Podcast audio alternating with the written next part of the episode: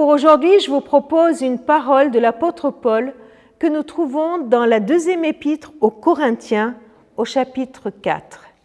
Au verset 17, il dit, La détresse que nous éprouvons est passagère et légère, mais elle produit pour nous, au-delà de toute mesure, son pesant de gloire éternelle. Car nous portons notre attention non pas sur ce qui est visible, mais sur ce qui est invisible. Ce qui est visible est provisoire, mais ce qui est invisible dure toujours. Paul a connu toutes sortes de difficultés et de souffrances. Ce qui est euh, bizarre ici, ce qui euh, me percute ici, c'est ce contraste qu'il met entre détresse et passagère légère.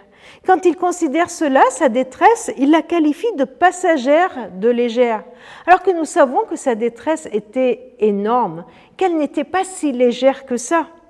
C'est étonnant, non, ce contraste entre détresse d'un côté et légère de l'autre, entre passagère et gloire éternelle. Que de contraste dans ces petits versets, dans ce verset si court. Comment quelque chose de lourd peut être ressenti comme léger Comment quelque chose de passager peut avoir des conséquences, un poids éternel, son pesant de gloire éternelle Eh bien, Paul nous parle de, de quelque chose d'important pour vivre notre patience, pour être patient dans les moments difficiles, pour être patient dans des temps de souffrance. C'est ce que nous avons lu au verset 18. Il nous dit de porter notre attention non pas sur ce qui est visible, mais sur ce qui est invisible.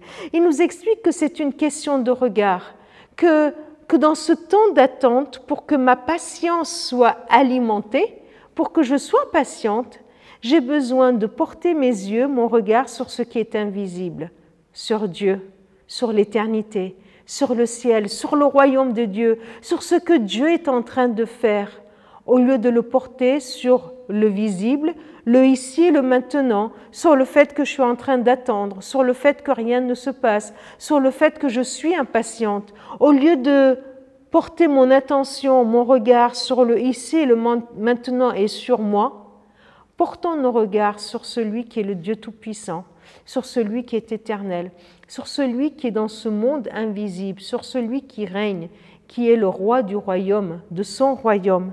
Alors, alors nous vivrons même les difficultés, les afflictions, même ces temps d'attente comme passagères, légères, parce que nous savons que ce temps d'attente produit en nous, produit en nous quelque chose, un fruit que nous allons porter jusque dans l'éternité.